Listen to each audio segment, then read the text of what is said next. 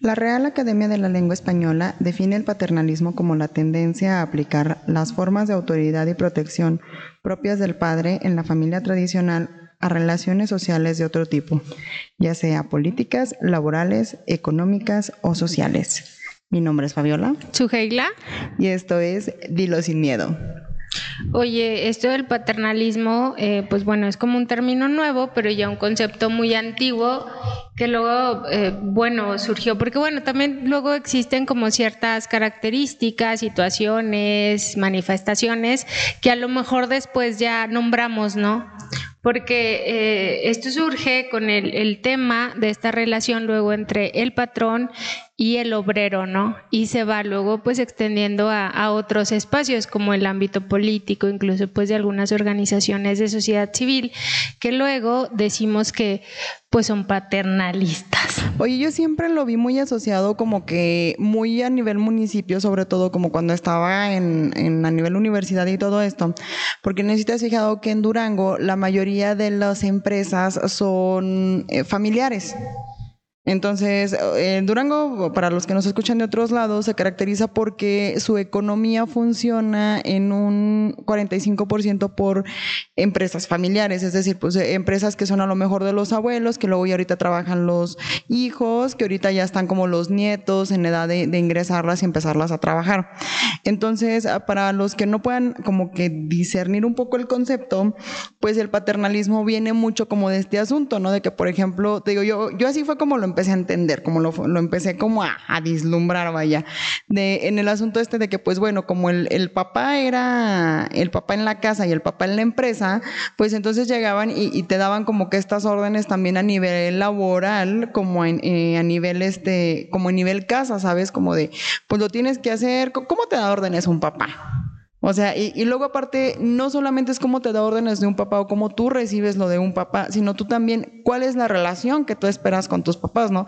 Porque es esta relación de, bueno, yo te hago el favor de estar aquí en tu casa, de ayudar en tu casa, de seguir tus reglas, pero tú dame, dame, dame, dame. Entonces, como que eh, eh, fue así yo como lo fui discerniendo. Entonces, igual esto les puede ayudar un poco a toda nuestra, nuestra audiencia, a todos los que nos están escuchando por ahí en, en los canales. Eh, como para ir ubicando. Para ¿no? ir ubicando, ¿no? Lo que es el paternalismo. Porque luego empiezas a hablar como de temas muy políticos o muy sociales y la gente se queda así como de, ¿y, y qué? No lo puedes como igual trasladar, ¿no? Ya como ese ajá, ámbito quizás ajá. político. Porque, bueno, luego también paternalismo, pues viene la palabra paternalis. Luego lo trae hablando del patriarcado, ¿verdad? que significa pues paternal, pater, padre, cabeza, progenitor, y que sí se hace esta similitud en la familia, ¿no? Como eh, no, no sé, esta, esta parte de que el padre pues es el que resuelve y decide pues en la vida de los hijos, ¿no? Pero en, el ámbito político pues tiene que ver con esta relación que se da entre el Estado y los ciudadanos, que no sé si luego has escuchado esto de papá gobierno, ¿no? Se da un chorro. Pero fíjate que luego uno no entiende porque empieza papá gobierno con un tema autoritario. Porque de hecho se vislumbra mucho con un México de los 70 sumamente autoritario, eh, sumamente regido por este asunto como tan, aquí se hace lo que yo diga, por eso viene también mucho como lo del paternalismo, por eso dicen que México es un país como que también súper paternalista, y entonces empieza así. Pero luego, por ejemplo, eh, mucha gente no ve que nos quedamos acostumbrados a este paternalismo pero que también ha sido como muy funcional para obtener como ciertos ¿Crees? beneficios, claro, porque por un lado creo que es como e, esta parte de que el gobierno te, te, te, apapacha, te consiente, ¿no? Como que te facilita ciertas cosas, pero ¿qué hay como detrás de eso? O sea, porque tampoco es de, del todo adecuado y creo que no ha permitido que nosotros como ciudadanos podamos asumir esa responsabilidad y por poder participar de una forma eh, más activa, como en un sentido también de, de, esta corresponsabilidad, porque entonces pues ahí está gobierno que, que es el que, el que me tiene que, que, que, dar todo, ¿no? Creo que del lado de los favores del asunto del paternalismo, como los pros, como lo quieras llamar, eh, están las ayudas sociales. Entonces, por ejemplo, podemos estar con este tema de lo que ahorita se llama el INSABI, que hacia atrás era el Prospera, que hacia atrás era bla, bla, bla, bla, bla, bla, bla, ¿no? Todos los nombres que ha recibido, que no solamente ha sido en el INSABI, o sea, también ha sido, por ejemplo, en sector salud. México se caracteriza sobre todo en, el este, en este asunto paternalista, porque casi para todo recibes apoyos, o sea, apoyos para madres solteras, apoyos para, pues ahora ya tenemos los apoyos para los que ni estudian ni trabajan, que luego se los quitaron, pero que luego sí se los van a dar, pero que luego ya no. Y luego también tenemos, por ejemplo, todo el apoyo a adultos mayores, tenemos el apoyo también a... ¿Ninis? Sí, pues es el que te digo que, la, que lo tenía, sí, que lo, se les iban a quitar. O sea, porque ya no se acabaron el presupuesto, no midieron el presupuesto. Es que aparte, ¿cuánto te da? O sea, eh, digo, ¿cuánto tiempo puedes como sostener todo este tipo de, de, apoyos, no? Porque bueno, si bien el Estado pues se encarga como de distribuir, eh, no sé, el tema de educación, los servicios de, de salud, eh, los seguros, eh, no sé, de desempleo, las becas, como todo esto, ¿no? Porque últimamente lo malo de esto es que el gobierno decide lo que se hace y lo que no se hace, porque tienes una sociedad civil menos participativa, que no se involucra, que no le interesa, que, que, todo lo decide el gobierno. Pero es que sabes que te digo, creo que ha sido algo como muy funcional o muy conveniente para ellos, porque también luego ves que creo que no es la finalidad, o sea, del gobierno. Creo que eh, el Estado pues te debe de, de garantizar o de asegurar ciertas condiciones para que tú te puedas como pues desarrollar ¿no? De, de una forma, no sé, o sea, como generar estas condiciones de mayor igualdad. Pero pareciera luego que siguen en campaña electoral. Porque entonces, este, lo que hago con este tipo de, prácticas paternalistas mediante apoyos, programas, o sea, es eso, ¿no? Como el clientelismo, que entonces me asegura, pues, la próxima elección, que al final de cuentas, pues, luego los gobiernos lo que buscan es, pues, pues seguir manteniendo el poder, ¿no? Y te digo, sobre todo en los partidos políticos, o sea, es lo que ha hecho el partidismo. administración, o sea, pública, eh, en esta parte también de proveer bienes y servicios, te digo, más bien, pues generas ahí como estos adeptos, ¿no? Para garantizar la próxima elección. Porque si pareciera también como que eh, eh, pones como el, curita, como que sí, pero no. O sea, y entonces no logran como resolver, sino que solo vas como agravando las situaciones. Y creo que también el paternalismo ha contribuido a que, que, nos incentiva como esta parte también de los ciudadanos, incluso en el trabajo. Me llamó mucho la atención en alguna ocasión el cómo funcionan estos programas y las reglas de operación que tienen, porque entonces pareciera que poder, para poder acceder a ciertos programas tienes que vivir en extrema pobreza y que, o sea, no contar que es una que es una realidad de tres cuartas partes de la población mexicana. O sea, la extrema pobreza es una realidad de tres cuartas partes de la población mexicana. Lo triste aquí es cómo esas tres cuartas partes de esa población mexicana acceden a esta información de los recursos. Porque luego, por ejemplo, teníamos este, este asunto de la vivienda, de, los, de las viviendas para, para personas de escasos recursos. Y luego la gente era así de que, pues es que vinieron y me aventaron aquí en esta casa, pero oiga, yo no sé cómo le puedo poner un baño, cómo le puedo poner drenaje, los cómo le puedo poner los servicios básicos, exacto, porque entonces agarraban líderes de colonia que volvían a adoptar esta parte del paternalismo y con el favoritismo o los adeptos al mayor número de sufragios o votos, pues entonces ella se iba nada más con, con, los favoritos, ¿no? Como, con, en mi caso, mis hermanos mayores. Yo sé que nunca fui consentida. Aquí ya va a salir también ahí con esa parte. Pero eh, es que sabes que tiene que ver también pues como la política social, ¿no? Sabes que en este tema a mí México me tiene súper impresionada. Hace algunos tres años más o menos sacaron una campaña, bueno, eh, sí, una campaña como una política pública más o menos, que se trataba de como que apoyo a la zona rural. Entonces en este apoyo de la zona rural llevaban los campos productivos y les ayudaban así como, no sé, con semillas, les daban un becerrito y entonces les daban como cursos de cómo crear campos productivos, de cómo no sé, ¿no? Al, animalito poderlo criar para que, diera eh, leche y, poderlo cruzar y luego que ya diera como que, o sea, que, fue, que empezar a hacer cosas autosustentables. Eh, por desgracia, esto no es parte de políticas públicas eh, originales de México, que algo que aquí hay que acotar mucho es que muchas de las políticas públicas que México adopta son políticas públicas de los organismos internacionales. Y que son funcionales para ciertas comunidades con ciertas características, es que sabes y que, no se consideran. Es súper interesante porque este, por ejemplo, este específico que yo te hablo es de la FEA, de la food, o sea, de, de, los alimentos, de la Internacional de los Alimentos. Y entonces el, el, asunto este era que pues se lo traían para calles como tú dices, ¿no? Que no es como para todas las zonas, pero como el hecho de que México era como tan paternalista, pues entonces llegaban y luego, bueno, está tu becerrito, te vamos a dar tu tallercito y lo que sea, pero entonces la gente era así como de que, oye, me vas a dar otro, ¿no? Y entonces ya lo mataban para las quinceañeras, ya lo mataban porque iba a venir el, familiar de los Yunates Estates, ah. este, que a mí me faltó irme para aprender inglés para poder decir... Aprovecha decirlo bien. Sí, sabes que, no, sobre todo porque se me fue el, se me fue el nombre, no me acordaba, no me acordaba si era la fea o la foa, pero se hace que era la foa, porque la fea se escucha muy feo. se escucha muy feo. Sí, porque es la Food Organization Nah, ah, por ahí, por ahí va. Pero es, que sabes que e, e, es esta parte en la que no puedes, como, no sé, en algunas cosas sí aplica, puedes generar como ciertos modelos de intervención, pero necesitas buscar como poblaciones que, que, que tengan como estas características o ciertas similitudes para que estas políticas que implementes puedan ser efectivas. Pero entonces no se hace, porque aparte luego se genera como poca investigación, se conoce poco a las comunidades y entonces solamente te sueltas como dando este tipo de apoyos que, que realmente beneficiaron, cuáles son también los resultados que se obtuvieron, porque en tema, eh, en el campo, por ejemplo, sí se apoyaba mucho y eran muy buenas cantidades. Ay, ¿cuánta gente no fue así como de, sabes que vamos a echar a perder los campos para que me den el dinero y entonces entonces, o sea, acababan adoptando últimamente esta mentalidad de va a llegar mi quincena. Es que aparte ya están las partidas establecidas, entonces ya sé que, va a llegar a la siguiente, va a llegar mi dinero. ¿Qué pasó con Prospera también? O sea, la gente es como, pues no trabajo. Porque, pero si tengo hijos, por cada hijo que yo tenga, me, va a llegar, ajá, cada mes. Entonces, pues yo con eso me acomodo, ¿no? Te digo que luego sí está ahí como mal manejada.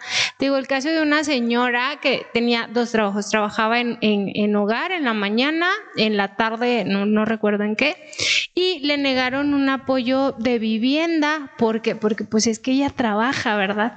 Ajá. Entonces dices, pues es a la gente a la que hay que incentivar, ¿no? Para que continúe como teniendo actividades productivas y entonces solamente como fortalecer o facilitar, pero ah, no, mejor hay que dárselo al que no, no trabaja, al que no estudia, al que pero si te fijas en los modelos familiares de México es mucho el esquema que se sigue, o sea, ¿a cuál hijo vas a ser el que vas a apoyar más? ¿Al que ves que sí se puede rascar con sus uñas y sale adelante o al otro pobre que lo ves ahí batallando y que se sale del guacal a cada rato? Pero al final también no sé qué es lo que estés generando, o sea, también los haces como más inútiles y más, más dependientes. Claro, pero ¿qué, ¿qué es lo que te genera este dependencia, porque al final creo que el trasfondo es que tienes entonces una sociedad pasiva, unos ciudadanos a los que es más fácil controlar, engañar, manipular, porque la eh, toma de, decisiones se queda en la cúpula. y tú les das como como que sí te doy, pero pero no te doy, sí sabes, porque e, este tema también de los eh, la, seguridad alimentaria mediante despensas, o sea, no no le puedes dar 50, 60 años a las familias despensas, o sea, cuánto recurso no se te va a ir, pero es más fácil hacer eso o darles los uniformes, y los útiles escolares que te digo que pero te digo que fue, fue para la que ellos mismos sean los que los que puedan como adquirir aquello que requieren, aquello que necesitan. Porque últimamente el Estado está para preverte. Y entonces al momento de implementar este tipo de políticas se rompe, eh, bueno, el Estado tiene como más derecho de ejercer sobre ti el romper precisamente este Estado de derecho. Y entonces ya no te empiezan a prever porque pues a ver si yo te doy, porque, porque estás alegando, porque estás pidiendo, porque estás renegando, porque estás eh, reclamándome, vaya. Eh, fíjate que aquí en este tenor quiero, o sea, hablar como de dos cosas muy significativas. La primera es, obviamente, el, el gobierno ejerce poder a través de este tipo de prácticas, es decir, el pater eh, ejerce todavía la autoridad y el control sobre los gobernados o sobre los, los pobladores. Y la segundo o el segundo tenor que me gustaría tocar también muy interesante es, pues si no, una cosa es que luego vean que eh, maldito gobierno opresor que nos quieres tener aquí en el pater y no sé qué, eh, con papá gobierno, pero luego los hijos, que somos nosotros, pues tampoco no decimos nada. No, porque es más cómodo y entonces prefieres como estar, no sé, una población que está con la mano extendida y con la boca cerrada, ¿no? Porque entonces ahí medio te doy como tus bultos de cemento, medio te llevo ahí eh, eh, la despensa, medio te doy esto y entonces con eso te digo, se genera como esta parte del clientelismo y entonces de alguna forma te tengo como asegurado para, para el voto, ¿no? Y entonces luego la gente es como, bueno, pues de eso a nada, pues que me dé esto. Pero sabes que lo más triste todavía del caso es que como nosotros como ciudadanos nada más lo vemos como a nivel macroeconómico, o sea, a lo, a lo grande. Fíjate, yo tenía el caso en la zona de chismes aquí de Dilo Sin Miedo, este, yo tenía, yo tuve el caso ahí por ahí en la chamba de que uno de los chicos se accidentó. Entonces uno de los chicos se accidenta, no puede ir a trabajar este durante tres meses, pues obviamente ya, pues no, no, lo, lo, lo correspondiente con ley, que el 65%, etcétera, etcétera, bla, bla, bla, bla. Total, otro de los muchachos, este, pues que están en un poco de posición económica mucho mejor que ellos, que también trabaja con nosotros, pues él, él era chido con ellos, ¿no? O sea, cuando iban a trabajar, pues era así de que, ah, mírate, te doy, no sé, este, una ayudita para que te eches la mano, o que si iban a comer y pues que él pagaba la comida, o cosas así. Cuando este chavo se accidenta y regresa a laboral, va con este otro muchacho, lo ve a la cara y le dice, estoy muy enojado contigo.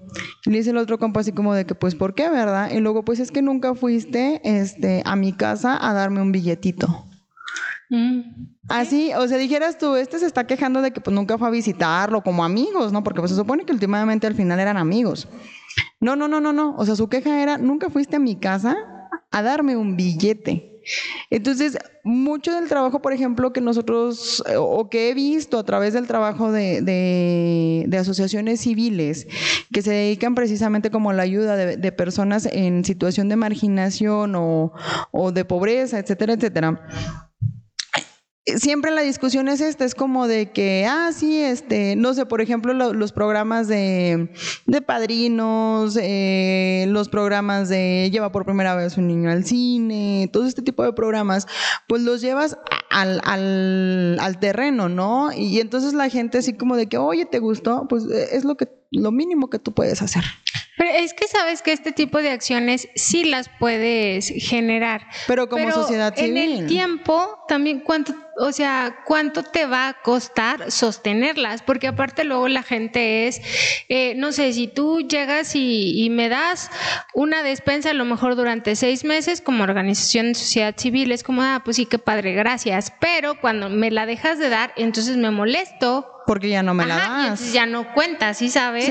O sea, pero, pero te digo, o sea, ¿cuántas familias puedes beneficiar? ¿Durante cuánto tiempo? O sea, no te da, o sea, no es un tema sostenible. Que te digo, lo hacen las organizaciones de sociedad civil, pero estas prácticas no deberían de generarse en, o sea, en los programas institucionales, porque te digo, o sea, lo que hacen es más bien como disminuir esta corresponsabilidad, esta participación que también pues tendría como, como que existir. Y es que pues tampoco necesitamos del paternalismo del presidente, sino que necesitamos pues también, pues más bien que se respeten nuestros derechos y que digo, que se generen como esas condiciones para al menos acceder como a, a ciertos, a, satisfacer como ciertas necesidades como básicas, ¿no? No te digo a lo mejor como ya de ciertos lujos y esas cosas, pero al menos sí, sí lo básico.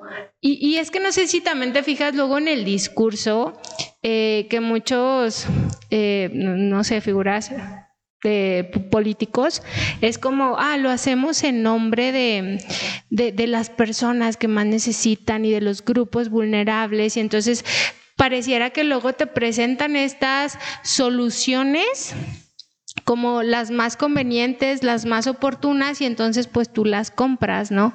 pero luego te das cuenta que de verdad, o sea, no están siendo funcionales y que creo que sí se están como repitiendo de forma muy constante, que aparte, no sé, luego veo esa parte, no sé tú cómo la veas, de que, ah, no sé, si, si yo, por ejemplo, ahorita soy presi, no sé, soy la presidenta municipal o soy gobernador, pues igual tengo como un lapso de tiempo, ¿no? Entonces, pues en ese tiempo me toca como administrar esos recursos que al final pues son públicos, no los estoy poniendo yo de mi bolsa. Y entonces, luego también lo que hacen es que con este tipo de programas a veces se no sé, luego dejan como estas deudas, como toda la deuda interna, la deuda externa, que luego ya es muy asfixiante y que la verdad es que cada cambio de administración vemos que, ah, deben tanto y deben tanto. Pues claro, como no son tus recursos, entonces tampoco puedes estar improvisando. Eh, pues la política pública, pero te digo, o sea, como que esta parte de, de entregar televisiones, de, entregar, te digo, no, sé, las despensas y esas cosas, pues como es algo tangible, pareciera que pues es más vistoso a que si genero como educación o puedo brindar eh, otro tipo de herramientas para que las personas puedan empezar a ser más autosuficientes, ¿no? Pero pues te digo, a mí, de, a mí me conviene pues que dependan de mí, porque si tú, Fabi, me necesitas a mí, yo de alguna forma te puedo proveer lo que necesitas, pues eh, no sé, me aseguro para que la próxima elección pues votes por mí. Fíjate que aquí hay dos cosas muy interesantes y la verdad es que sí hay que decirlos, porque pues tampoco no, bueno, yo siempre he dicho que no todo es negro o blanco, o sea, de verdad todo tiene matices y todo tiene colores. Entonces, aquí hay dos temas muy importantes. Uno, para empezar, eh, la administración pública, eh, su último fin, bueno, de los partidos políticos en sí, es mantenerse en el poder, porque entonces así pueden acceder a partidas federales eh, para el recurso de partidos políticos y entre más tengan tajada dentro de las cámaras, dentro de los, de los puestos de elección popular, pues entonces más este, tajada van a tener, ¿no? De estas partidas. Entonces, esa es una. Imagínate, accedes a un cargo de, elección popular como, no sé, presidenta municipal, senadora, diputada, eh, presidenta nacional, lo que quieras. Entonces, para empezar, debes de estar previendo que el partido que te lanzó a donde estás se mantenga en el poder y se siga. Entonces, obviamente tienes que estar lanzando como que este tipo de campañas vistosas, este, este tipo de, para seguir accediendo a los votos, para seguir accediendo. Yo sé que no se debería de ser así, o sea, yo sé que en cuanto llegaras ahí deberías de quitarte todos los partidos y todos los colores pero la verdad es que la realidad es así. O sea, porque entonces al cabo de seis años, ¿a dónde vas a ir a parar otra vez? Esa es una. Y la otra también, que muy poca gente como que nos damos cuenta o nos ponemos a pensar, ¿cuánto tiempo dura una, eh, una administración, una gestión pública? ¿De tres a seis años? O sea, en realidad es nada. Entonces, si no existe la intercomunicación en los gobiernos acerca de las políticas públicas que se lanzan, muy difícilmente se pueden echar a andar y muy difícilmente pueden empezar a funcionar. Sujela, tú en la, en la consultoría te dedicas a todo este tipo de, de estudios, o sea, estudios de caso, estudios este Sí, sociales. sociales. O sea, estamos hablando que, por ejemplo, de las variables del desarrollo humano, una de las variables son los, los cambios generacionales. ¿Cuántos años dura una generación según datos de la Coneval o datos de, voy a decir datos de la Coneval? Cinco años. O sea, mínimo para medirlo necesita cinco años. Estamos hablando que no puede ser a través de una gestión municipal, tiene que ser al menos por una gestión este, federal o estatal. Entonces, al momento de que tú pudieses meter una, una, política pública para empezar a erradicar este tipo de paternalismo, porque te digo, el paternalismo no solamente es de arriba, creo que ya se volvió como muy bidireccional. Es decir, la gente que está hacia abajo, que, que son los hijos en este caso, pues ya están bien acostumbrados. Pues es esta relación tóxica que se genera también. Entonces, cuando ellos están escuchando, por ejemplo, campañas, votos y demás, están buscando precisamente esta gente que les hace que, los apoyos a los ninis, los apoyos a adultos mayores, apoyos a mamás, apoyos a papás, apoyos a no trabajadores, apoyos a estudiantes. O sea, estás viendo quién va a dar más apoyos. no claro, estás viendo o sea, pero es otra como esta parte de que sí te produce cierta insatisfacción, pero también prefieres como igual pues no involucrarte, ¿no? Pero es a lo que me refiero, o sea, el tema del paternalismo se ha vuelto un cáncer bidireccional. O sea, ah, sí, es como de ambos. y tampoco no somos como las víctimas. no, no, no, también es como tú lo estás permitiendo y tú lo estás alimentando. Entonces, a lo que me refiero es que cuando tú como gobierno quieres meter un tema de política pública para empezar a acceder a la participación de la sociedad eh, organizada, a, no sé, programas más educacionales, tú lo sabes. O sea, primero habría que hacer todo un diagnóstico sobre todo sobre una población más o menos viable a nivel federal o estatal o municipal. Después de eso, implementar los instrumentos para ver de qué manera les funciona o no les funciona a otros, hacer pruebas, sacar los estudios, sacar estadísticas, después de haber sacado esas estadísticas, ver si la política pública es viable y si no es viable, volver a empezar. Es que sabes que el tema de política pública es bien complejo. O sea, y aparte, ¿cómo mides? O sea, en el tema de las mediciones de si son políticas públicas efectivas. Porque aquí pasa otra cosa, ¿no? También vienen como estos programas federales en donde yo ya te, determino reglas de operación y entonces tú las tienes que aplicar en los diferentes estados y municipios. Y te digo, no son las mismas características de, de una comunidad a otra. Entonces, luego ya, bueno, tengo estos recursos, tengo que implementar esto, pero la verdad es que no está siendo funcional para la gente, no es lo que requiere, no es lo que necesita. Ahora, pero favores los diagnósticos no hay intercomunicación en gobierno. Ah, por el tema también de los, o sea, que son partidos diferentes, ¿no? Entonces, eso sí. O sea, no acaba de crear ocho gobernadores este frente de nosotros no somos parte de la federación. Y entonces, ¿qué es lo o que sea, cuando el Estado, lo los que Estados Unidos mexicanos se unen en una constitución en donde todos los estados dicen, ¿sabes qué? Nos vamos a unir a una federación y vamos a dar nuestras aportaciones para ver el mayor crecimiento de los 32 estados y no sé qué, no sé cuánto.